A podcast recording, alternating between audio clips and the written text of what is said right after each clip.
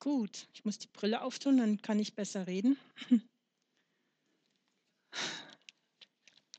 Ist komisch, gell? wenn man so nichts sieht, dann kann man irgendwie auch schlecht sprechen. Vater, ich danke dir, dass ich heute hier stehen darf und ich bete wirklich, dass du mein Reden segnest, dass, dass ich nicht aus der Seele heraus bete sondern, und spreche, sondern aus dir heraus, aus deinem guten Heiligen Geist.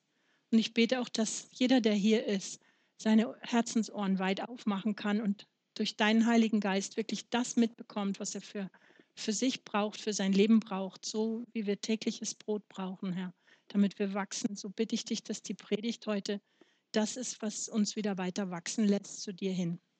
Das bitte ich in Jesu Namen. Amen.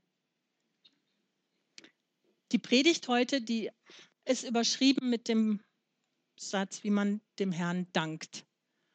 Und vorab möchte ich euch was sagen. Ich habe ich hab die Predigt gehört beim Olaf Latzel und mich hat das so beeindruckt und es hat mich so angesprochen, dass ich gedacht habe, das gebe ich euch weiter. Das ist also jetzt nicht auf, auf mir gewachsen, sondern das habe ich wirklich von Olaf Latzel genommen, was er gesprochen hat und bringe euch das heute, damit ihr das wisst. Wie man dem Herrn dankt. Der Oktober ist ein Dankesmonat. Wir haben letzte Woche Erntedank gefeiert. Ich hätte es heute gleich nochmal gefeiert, aber dann ist es mir eingefallen, dass es letzte Woche war. Aber ich habe gedacht, es ist ganz egal, wir können immer danken und der Oktober bietet sich einfach an. Also ist es heute eine Dankespredigt oder über das Danken. Der Predigtext, den wir haben heute, den ich euch gleich vorlesen werde, der steht im Zusammenhang im ersten Chronikebuch. Und zwar ist es ungefähr vor 980 Jahren gewesen, dass König David die Bundeslade, die die Philister geraubt hatten, wieder zurück nach Jerusalem gebracht hat. Und König David war zu der Zeit wirklich der Mann, der Herrscher überhaupt. Er hatte Unglaubliches vollbracht. Ihr wisst alle, wer er war. Hirtenjunge, ist aufgestiegen. Gott hat ihn zum König gesalbt über Juda und dann über Israel und dann hatte er auch noch Jerusalem eingenommen. Und er war wirklich auf dem Höhepunkt seiner Karriere und hatte unglaubliche Taten vollbracht und Siege errungen. Und jetzt bringt er die Bundeslade zurück. Und König David weiß, dass das alles geschieht, weil der Herr ihn dazu befähigt hat. Und das ist das, was David so auszeichnet. Er hat nie vergessen, dass Gott es war, der ihn dahin gebracht hat und nicht seine eigene Kraft und seine eigene Fähigkeit. Und Gott sagt das selber im 5. Mose Kapitel 8, Vers 18, da sagt er, das lese ich euch vor, 5. Mose 8. So gedenke doch an den Herrn, deinen Gott, denn er ist es, der dir Kraft gibt, solchen Reichtum zu erwerben, damit er seinen Bund aufrechterhält, den er seinen, deinen Vätern geschworen hat, wie es heute geschieht.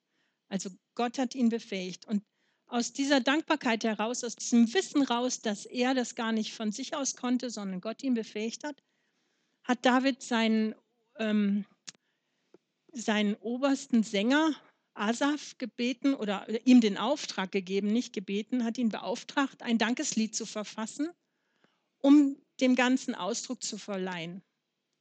Und das ist das erste Mal, dass, dass sowas geschehen ist, dass also ein Dankeslied verfasst wurde. So steht es zumindest. Ich lese euch jetzt mal den Predigtext vor.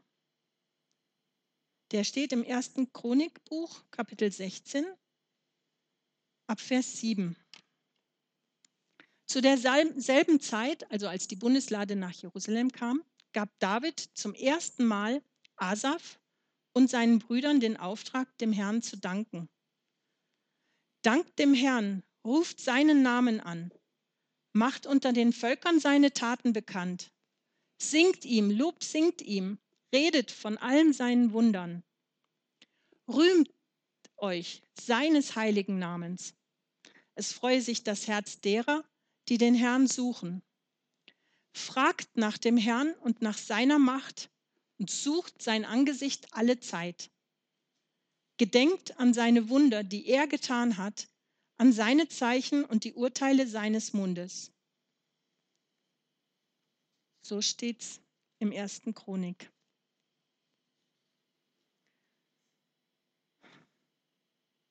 Ich will euch ein Beispiel erzählen für besondere Dankbarkeit.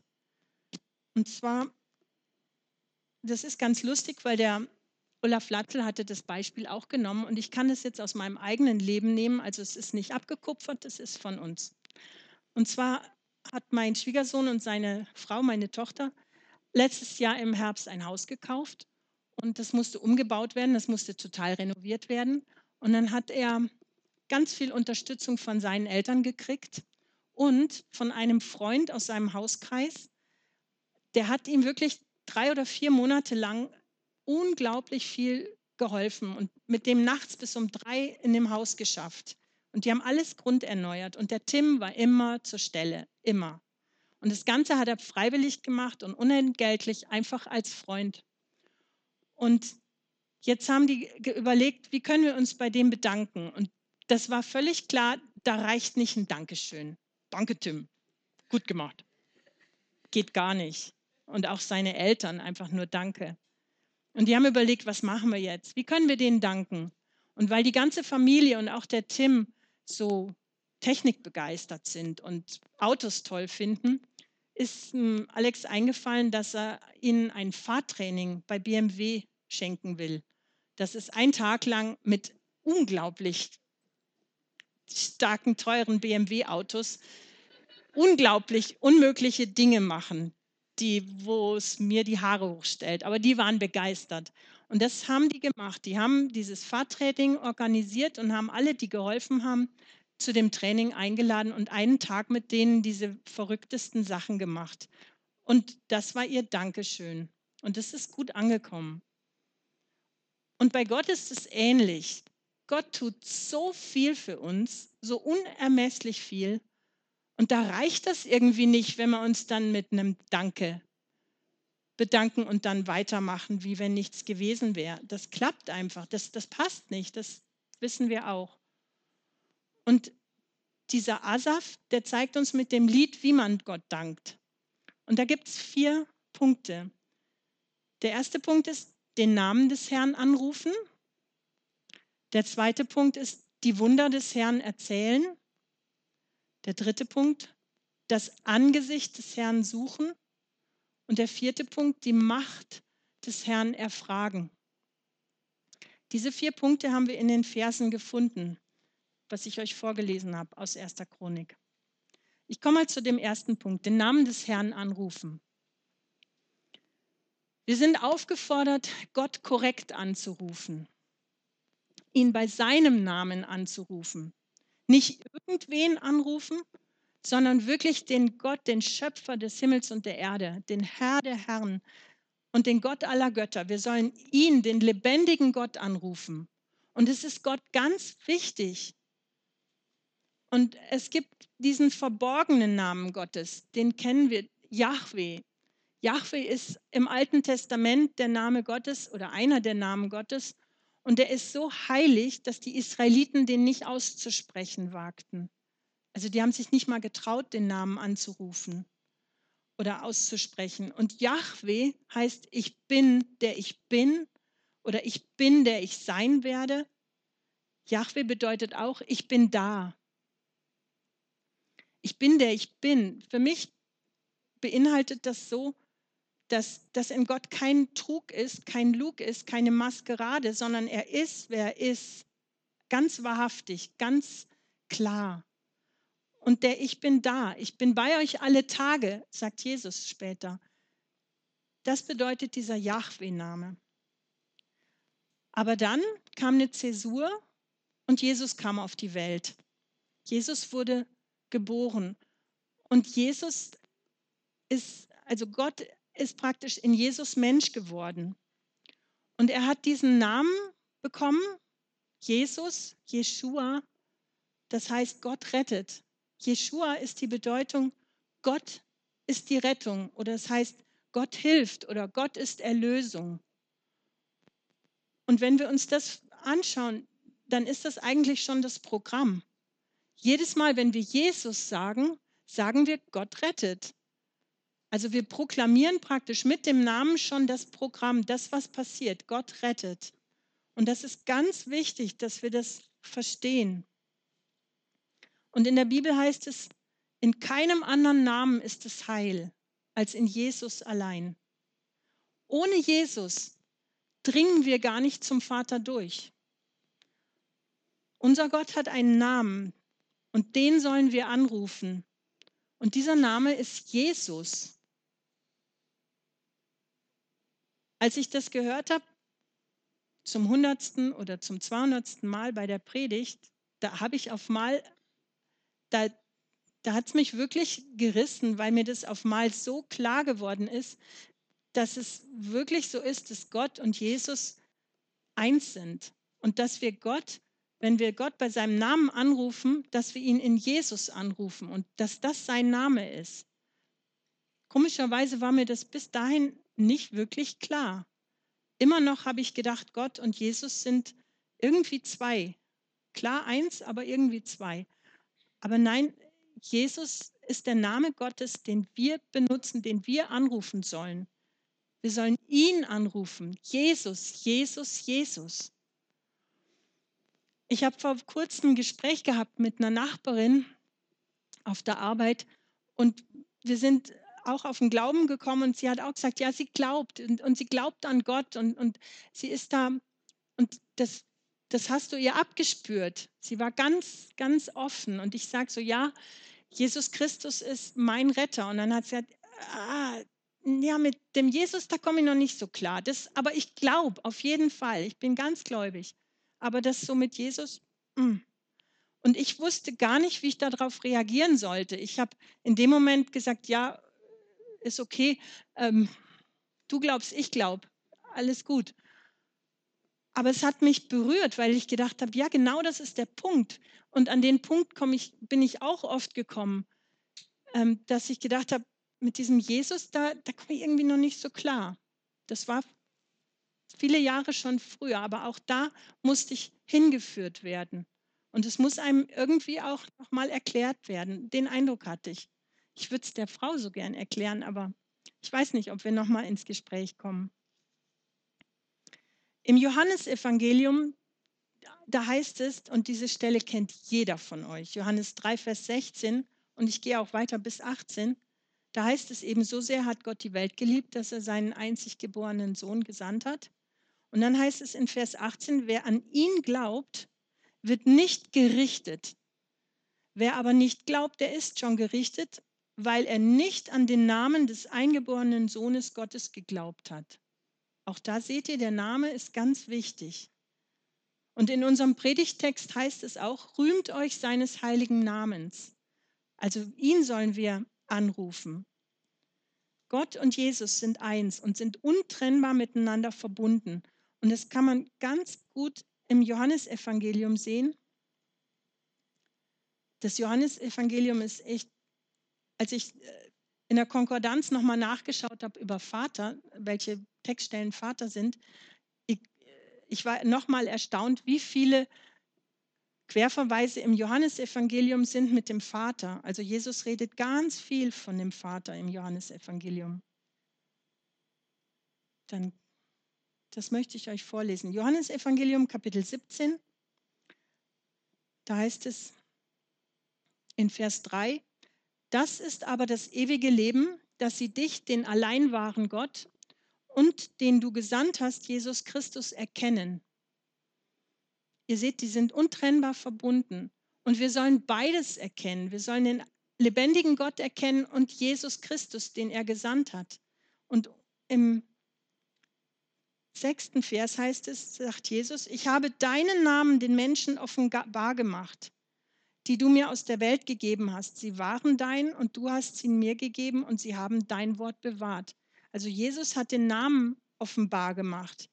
Und ich habe mich oft gefragt, wenn ich diese Stellen gelesen habe, ja, äh, welchen Namen meint er denn da? Das war mir nicht klar. Aber er hat Jesus, er hat seinen eigenen Namen den Menschen offenbar gemacht und hat ihnen den Namen gegeben und hat gesagt, da, den sollt ihr anbeten, Jesus. Das, Könnt ihr mir folgen? Ja, das hört sich irgendwie ein bisschen tricky an, aber ich, mich hat das wirklich gerissen und begeistert. Und jetzt ist es so, wenn wir den Namen Jesu nicht anrufen, dann entweihen wir diesen Namen, weil Gott hat ihn gegeben. Gott hat ihm Jesus gegeben. Er hat gesagt, ihn sollt ihr Jesus nennen. Und Jesus hat den Namen offenbar gemacht. Also wenn wir den jetzt nicht anrufen, dann entweihen wir den. Dann geben wir ihm gar nicht die Ehre. Und dann missachten wir den Namen Gottes, den er uns ja gegeben hat zu unserer Rettung. Das, das ist schon im, das kann man im Alten Testament in den Psalmen lesen. Und das kennt ihr mit Sicherheit auch. Der Psalm 2, der spricht vom Sohn. Und da heißt es, küsst den Sohn, damit er nicht zornig wird und ihr nicht umkommt auf dem Weg. Denn wie leicht kann sein Zorn entbrennen? Wohl allen, die sich bergen bei ihm. Also auch da, der Sohn ist ungeheuer wichtig. Es heißt im Jesaja, im Propheten Jesaja, da spricht Gott durch den Propheten und Gott sagt, jedes Knie muss sich beugen vor mir, vor dem Herrn. Das ist Altes Testament, da sagt Gott, jedes Knie muss sich beugen vor mir, wird sich beugen vor mir und jede Zunge wird bekennen, dass ich der Herr bin. Und ich bin mir sicher, etliche von euch, da klingelt es, weil das haben wir ja auch schon gehört. Das haben wir im Neuen Testament ja. Da heißt es nämlich im Philipper, jedes Knie muss sich beugen vor dem Namen Jesu. Das ist das, was Hannelore vorhin im Bild gesehen hat. Jesus ist der Schlüssel. Und im Philippa heißt es, jedes Knie muss sich beugen vor dem Namen Jesu. Auch da sieht man den Bogen. Im Alten Testament sagt Gott noch, ich gebe niemandem die Ehre, kein anderer bekommt die Ehre, nur ich allein. Jedes Knie beugt sich vor mir. Und dann geht es weiter an Jesus. Und Jesus hat diesen gleichen Anspruch. Jetzt Frage, Frage an uns. Ist denn unser Leben und unser Tun ein Sprechen zum Ruhm und zur Ehre von dem Namen Jesu? Also sieht man das bei uns, dass Jesus die Ehre hat? Bei mir nicht so ganz, manchmal öfter. Aber Schöne ist, ich kann jeden Tag neu anfangen. Der zweite Punkt die Wunder des Herrn erzählen. Wir ehren und wir danken Gott, wenn wir von seinen wunderbaren Taten erzählen, wenn wir uns und andere immer wieder daran erinnern, was er für uns getan hat. Das ist ein Zeichen von Dankbarkeit. So können wir unsere Dankbarkeit ausdrücken. Wenn jetzt der Alex mit dem Tim im Hauskreis sitzt, dann ehrt er ihn, wenn er den anderen nochmal erzählt, wisst ihr, der Tim, der hat mir geholfen, dass es kracht. Ohne den hätte ich es nicht geschafft. Da wird er hochgehoben. So gibt man ihm die Ehre. Und wir sollen Gott die Ehre geben, indem wir anderen erzählen, was Gott uns getan hat. Und die Israeliten, die sollten das ihren Kindern erzählen und ihren Kindeskindern. Die sollten es immer weitergeben, was Gott für sie getan hatte, wie er sie befreit hat aus Ägypten, und das sollten sie auf ewig machen. Das sollten sie also nicht irgendwann mal vergessen, sondern immer wieder. Uns geht es doch oft so, wenn uns jemand immer wieder was erzählt, jeder hat, glaube ich, jemanden, wo er weiß, ja, das kenne ich, dann äh, nervt es uns irgendwann und wir denken, oh, das habe ich schon hundertmal gehört. Und schon wieder die alte Kamelle. Das ist damit nicht gemeint. Ich glaube, wir sollen immer wieder diese Herzensdankbarkeit haben und aus dieser Freude heraus das wieder erzählen. Und auch das wieder hören, weil wir sind leicht vergesslich. Und wenn wir ähm, etwas längere Zeit nicht gehört haben, dann vergessen wir es. Das ist bei mir so und ich vermute, das ist bei anderen auch so. Und jetzt im Oktober feiern wir Erntedank oder haben wir Erntedank gefeiert. Da können wir uns können wir wirklich uns an diesen Wundern freuen, dass wir so gut versorgt werden, dass die Früchte gewachsen sind, dass wir Ernte eingefahren haben. Und das ist einfach Grund zur Dankbarkeit und das sollen wir erzählen. Wir sollen von den großartigen Gebetserhörungen erzählen und von den Heilungen, die Gott an uns getan hat. Die, die wir schon erlebt haben. Und die sollen wir nicht nur ähm, uns selber oder denen erzählen, die auch ganz viel davon wissen, sondern die sollen wir auch denen sagen, die es nicht wissen. Da steht in der Bibel, erzählt es den Völkern, den Heiden, den Nationen. Also wir sollen es auch durchaus den anderen weitersagen. Und das liegt auch daran, dass wir eine Erzählgemeinschaft sind. Also Gott ruft immer wieder dazu auf, erzählt es weiter. Wir sollen immer wieder von Gottes mächtigen Taten erzählen und uns daran erinnern, wer er ist. Weil wenn wir das erzählen, wird uns immer wieder bewusst, wie groß Gott ist. Ich habe ein Beispiel. Ich muss es loswerden, weil das wirklich so stark ist.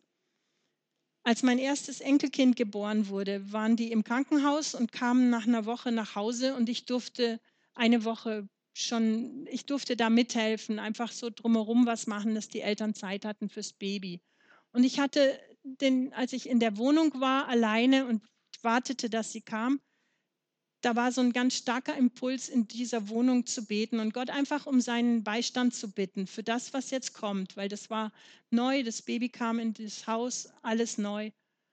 Dann habe ich das gemacht und habe um Schutz und um Beistand gebetet. Und am nächsten Tag, als meine Tochter die erste Nacht in der Wohnung verbracht hat mit dem Baby, erzählt sie mir, dass ihr was ganz Komisches passiert ist. Nachts um vier ist sie aufgewacht, weil sie gespürt hat, dass eine Person im Zimmer ist und in der Nähe vom Kinderbettchen stand. Und sie hörte, dass diese Person zu ihr sagt, Eva, du musst jetzt aufwachen, das ist nicht gut, wie er da liegt. Und es war stockfinster und sie hat gedacht, äh, ich muss Licht machen, ich muss Licht machen. Und dann hat sie nochmal gehört, Eva, du musst jetzt aufwachen. Das ist nicht gut, wie er da liegt. Dann hat sie das Licht angemacht, guckt ins Kinderbettchen und sieht, dass ihr Sohn ganz runtergesunken ist in die Kissen rein und ganz verdreht lag. Und es war nicht gut, wirklich nicht gut. Und sie hat das Kissen rausgeschmissen und hat ihr Baby zu sich ins Bett geholt hat überhaupt nicht schlaftrunken, wie sie war, weiter nachgedacht, sondern Licht aus und geschlafen. Und das erzählt sie am nächsten Morgen. Und wir wussten beide, Gott hat einen Engel geschickt. Da war ein Engel im Zimmer. Das ist so. Und wir konnten es beide nicht fassen, aber es ist so. Und es ist einfach, das ist ein Riesenwunder. Der hat den bewahrt. Der wäre uns wegge... Ich mag es gar nicht ausdenken, aber es war, es ist, wenn wir uns das heute noch erzählen, und das tun wir immer wieder mal, wenn er krank ist oder so, dann können wir uns sagen, er hat einen Engel ins Zimmer gestellt. Der wird jetzt nicht ihn vergessen, sondern das wird er immer machen. Und das wird er bei den anderen Enkeln auch machen. Und das macht er auch bei den Eltern. Und ihr seht, dann kommt ein ganzer Schwanz von Ermutigung, wo wir wissen, Gott ist da. Und deswegen erzählen wir das weiter. Und vielleicht, wenn das irgendjemand hört, kommt ja auf den Gedanken, dass er diesen Gott auch suchen will und das auch erleben möchte. Und dann geht es weiter. So können wir Gott danken. Der dritte Punkt ist das Angesicht des Herrn suchen. Das Angesicht Gottes, das ist das erhabenste Moment, was es gibt. Das ist Gott selbst, das ist seine Person, seine Herrlichkeit, seine Nähe und seine Zuwendung. Und um Gott zu danken, sollen wir seine Nähe und sein Angesicht suchen.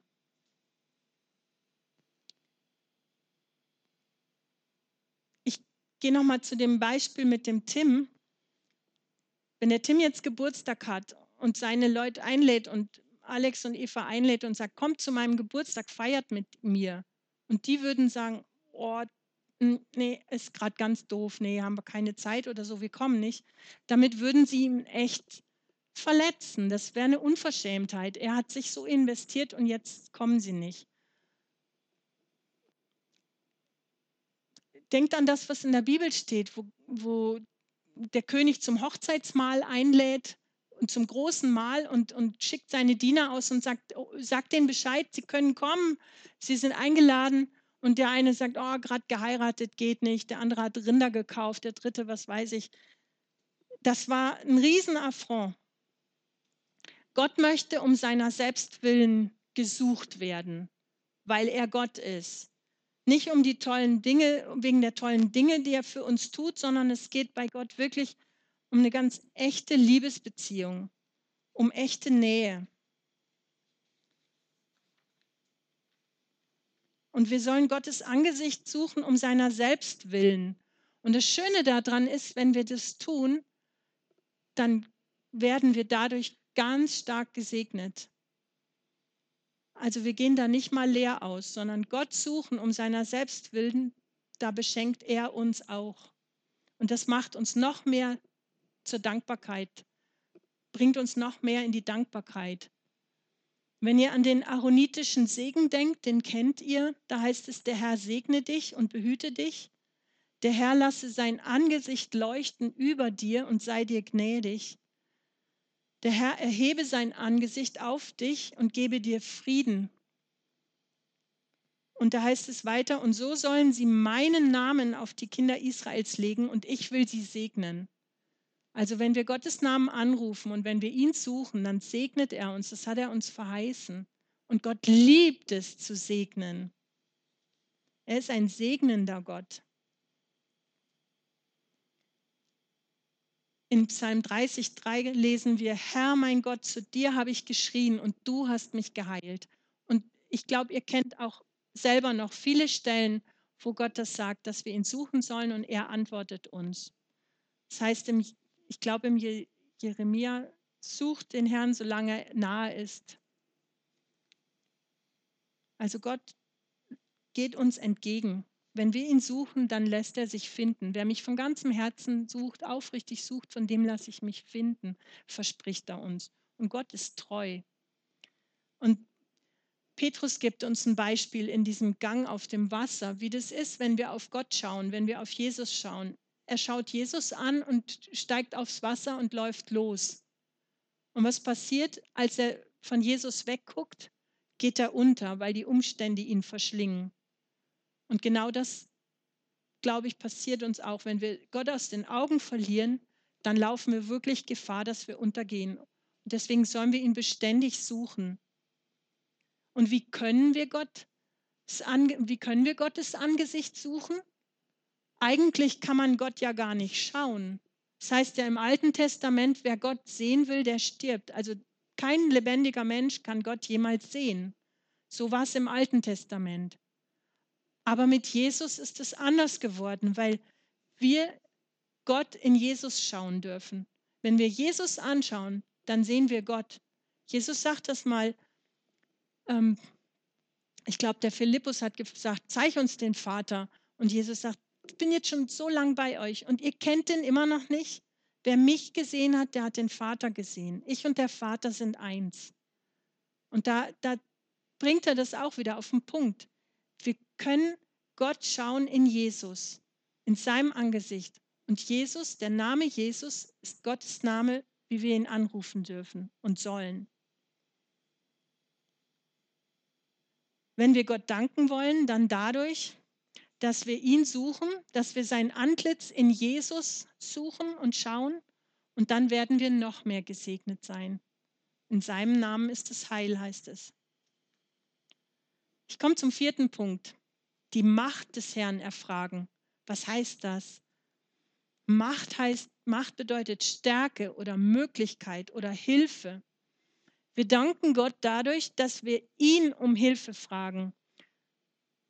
Das klingt fast paradox. Wir danken Gott dadurch, indem wir ihn weiter um Hilfe fragen. Ja, aber so ist es gedacht. Die Geschichte Israels zeigt das. Die haben in der Wüste 40 Jahre lang von Gottes Gnaden gelebt. Die haben ihn angerufen, er hat sie versorgt. Er hat alles für sie getan. Da heißt sogar, die hatten keine dicken Füße, die hatten keine kaputten Schuhe, die Kleider sind heil geblieben. Also er hatte eine komplette Versorgung und hatte Essen ihnen gegeben und alles. Und als sie in das Land Kanaan eingezogen sind, Da wurden sie noch vorher gewarnt, dass sie Gott nicht vergessen sollen und dass sie an ihm bleiben sollen. Aber sie haben dann in dem Land Kanaan angefangen, auch die anderen Götter anzurufen. Haben dann gesehen, auch da noch die Astarte und da der Baal. Und die, kennt, die, die kennen sich ja besser mit Landwirtschaft aus, dann können wir die auch noch anrufen. Kann nicht schaden, doppelt hält besser. So. Und ganz ehrlich, das ist eigentlich die Grundsünde Israels gewesen, dass sie das getan haben. Wenn wir im fünften Buch Mose schauen, im Kapitel 9, steht es genau aufgelistet, wie Gott sie wirklich, ähm, wie er sie anklagt, mit ihnen rechtet und sagt, ihr, ihr habt fremde Götter angerufen und ich, ich will das nicht. Gott hasst es, wenn wir fremde Götter anrufen. Und wenn wir uns anschauen, wir machen es doch heute auch noch genauso. Wir glauben an Gott. Ja, ich glaube an Gott.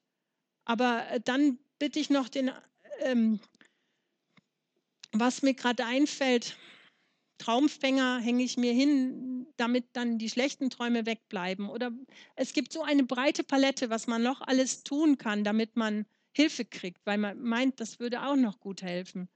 Will ich gar nicht ausweiten. Aber Fakt ist, Gott hasst sowas. Das ist ihm ein Gräuel, das ist Götzendienst. Und er warnt davor und er sagt, ruft mich an, ich bin der Herr, ich bin der Einzige. Das betont er immer wieder. Und Gott liebt es, wenn wir ihn anrufen und ihn nach seiner Hilfe fragen. Wenn wir uns nach ihm ausstrecken, das liebt er. Da ist er der Letzte, der sagt, ich habe keine Lust auf dich, ich helfe dir heute nicht. Das macht er nicht. Und wie lange sollen wir das machen? Wir sollen es ein Leben lang machen. Das heißt, wir sollen beständig ihn suchen und anrufen. Beständig hat was von Bestand, kommt mit, mit Bestand, das besteht, das ist fest, das ist immer. Und genau, er möchte, dass wir ihn immer um Hilfe bitten. Warum will er das? Er hat einen ewigen Bund mit uns geschlossen in Jesus. Und da können wir Wolf interviewen, der weiß da Bescheid. Zum Bund rede ich nicht heute. Wir sollen ihn, wir sollen von Gott immer wieder die Schöpfungsgaben erbitten. Alles, was wir brauchen, sollen wir von ihm erbitten. An einer anderen Stelle heißt es, ihr habt nichts, weil ihr nichts erbittet. Und wenn ihr erbittet, dann erbittet ihr das Falsche. Also wir sollen ihn um alles bitten. Und im Philipperbrief heißt es, bittet Gott stets mit Danken. Und wir können es auch umgekehrt sehen. Danket Gott stets mit Bitten. Immer wieder neue Bitten dürfen wir machen. Gott wird nicht müde, uns zu helfen. Der sagt nicht, oh, lass mich in Ruhe, ich habe dir heute schon 15 Mal auf die Füße geholfen, das muss doch jetzt reichen. Nein, Gott ist das so gut. Der macht es nochmal, der hilft nochmal. Und ich bin mir sicher, ihr habt eure Erfahrungen gemacht dass ihr sagen könnt, ja, kenne ich. Also wenn wir hingehen und sagen, Gott, bitte hilf mir, dann anerkennen wir damit, dass er der Herr ist, dass er der ist, der helfen wird und helfen kann, dass er uns immer geholfen hat und dass er das auch immer tun wird. Jesus hat das verdeutlicht im Johannes 16, 23. Da sagt er, alles, um was ihr den Vater bitten werdet in meinem Namen, das wird er euch geben. Alles. Ist gigantisch. In allem, da fehlt nichts. Und das muss uns immer wieder klar werden. Und so danken wir Gott, indem wir ihn um Dinge bitten. Ich habe mir das überlegt, wie ist denn das im, in meinem oder im menschlichen Leben? Ich mache total gerne immer den Vergleich, wie Gott ist und wie, wie ticken wir. Weil ich, ich erlaube mir das, weil wir in seinem Ebenbild erschaffen sind. Und manchmal denke ich, das, was wir fühlen und wie wir ticken, das hat so ein bisschen auch damit zu tun, wie Gott tickt. Ist so mein, mein könnt ihr mir da folgen? Das, das breche ich jetzt runter. Also das ist bestimmt nicht so, weil er ist viel größer als wir. Aber Gott hat auch so Eigenschaften. Das heißt auch, Gott ist ein eifersüchtiger Gott. Es, wir sind auch eifersüchtig. Und da denke ich, da, da sind so Parallelen. Wenn wir ihn verstehen wollen, können wir gucken, wie ticken wir und dann können wir es auch ein bisschen verstehen. Und ich habe mir überlegt, wenn ich ein, ich gehe zurück in Kindheit bei meinem Vater, der konnte super Fahrräder richten und mein Fahrrad kaputt. Und wenn ich jetzt, ähm,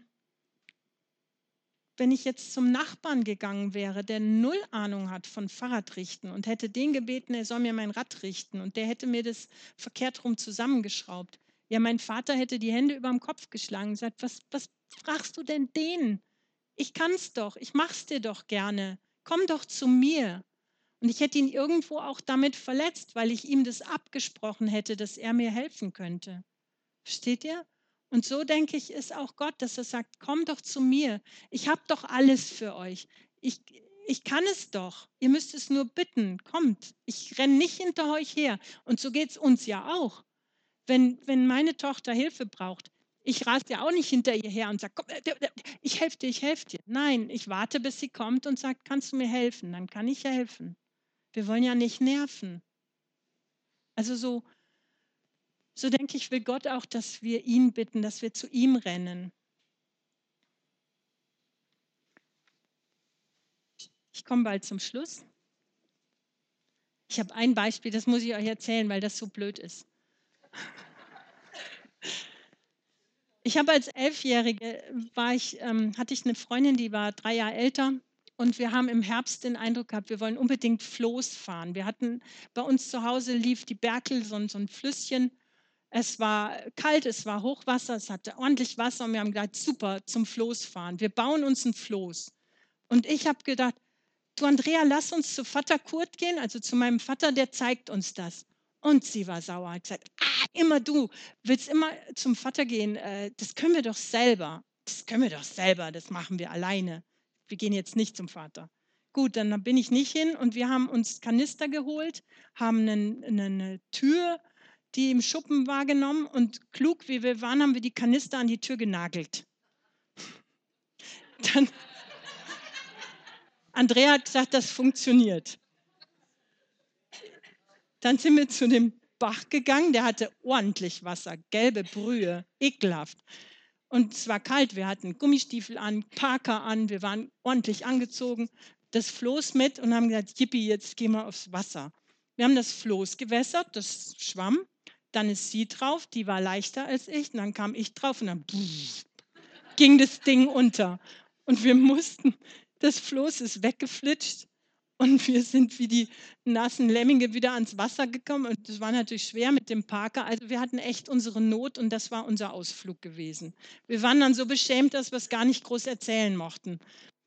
Und nur als Beispiel, was passiert, wenn man zu stolz ist, den Vater zu fragen.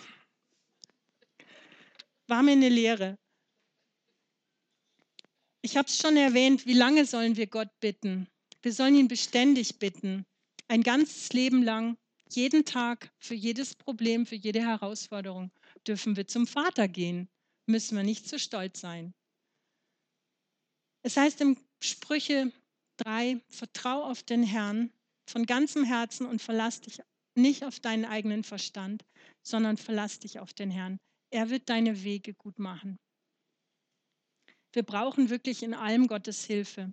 Und Gott freut sich, wenn wir ihn bitten. Damit drücken wir unseren Dank aus. Und er freut sich, wenn wir niemand anderen bitten. Nicht umsonst heißt es ja, dass er ein eifersüchtiger Gott ist. Nein, wir sind Gott so wichtig, dass er seinen einzigen Sohn gab, dass der für uns gestorben ist, dass der sich erniedrigt hat bis in den Tod, wie wir es am Anfang gehört haben. Er ist der Schlüssel und er möchte, dass wir diesen Schlüssel ergreifen und wirklich diesen Schlüssel nutzen und, und beständig bei uns haben und nie aus der Hand geben. Jesus ist wirklich die Wahrheit, der Weg, die Wahrheit und das Leben. Jesus ist der Einzige, der uns zum Vater bringt. Sein Name ist der Name aller Namen, den wir anrufen sollen. Ja, und dafür gebührt ihm wirklich aller Dank. Ich lese euch die Anfangspunkte nochmal vor zum Schluss. Wie können wir dem Herrn danken? Indem wir den Namen des Herrn anrufen, Jesus, die Wunder des Herrn erzählen, das Angesicht des Herrn suchen und die Macht des Herrn erfragen. Ja. Amen.